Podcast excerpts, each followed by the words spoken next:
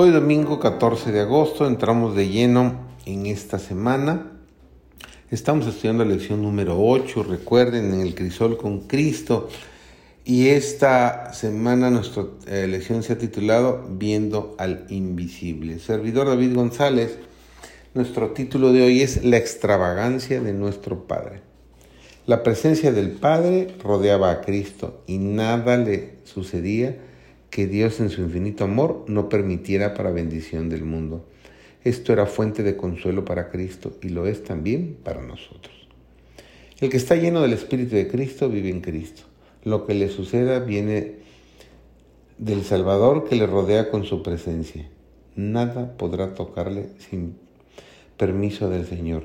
Todos nuestros padecimientos y tristezas, todas nuestras tentaciones y pruebas, todas nuestras pesadumbres y congojas, todas nuestras privaciones y persecuciones.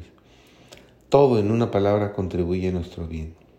Todos los acontecimientos y circunstancias obran con Dios para nuestro bien.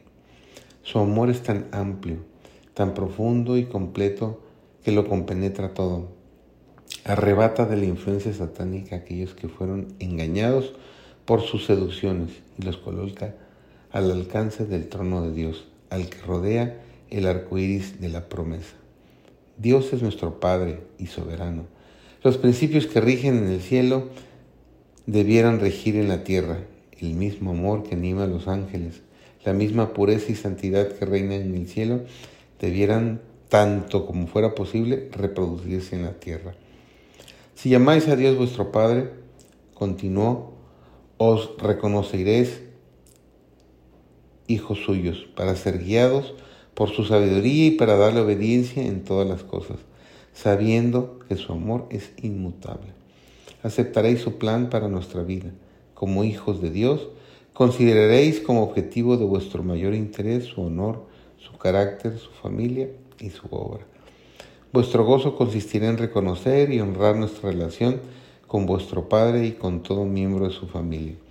Os gozaréis en realizar cualquier acción por humilde que sea, que contribuya a su gloria o al bienestar de nuestros semejantes.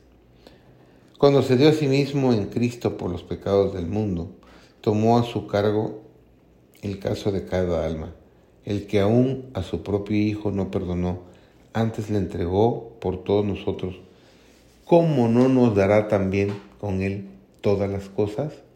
Nos dice Romanos 8:32. ¿No cumplirá Él la palabra de gracia dada para nuestro ánimo y fortaleza? El mayor deseo de Cristo es redimir su herencia del dominio de Satanás. Pero antes de que seamos librados del poder satánico exteriormente, debemos ser librados de su poder interiormente. Señor, permite las pruebas a fin de que seamos limpiados de la mundanalidad, el egoísmo y los rasgos de carácter duros y anticristianos.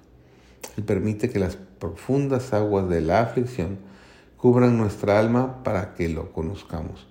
Y a Jesucristo, a quien ha enviado, con el objeto de hacer brotar en nuestro corazón anhelos profundos de ser purificados de la contaminación y que salgamos de la prueba más puros, más santos, más felices. A menudo entramos en el crisol de la prueba con nuestras almas oscurecidas por el egoísmo. Pero si somos pacientes, bajo la prueba decisiva, saldremos reflejando el carácter divino. Muy bendecido día para ti.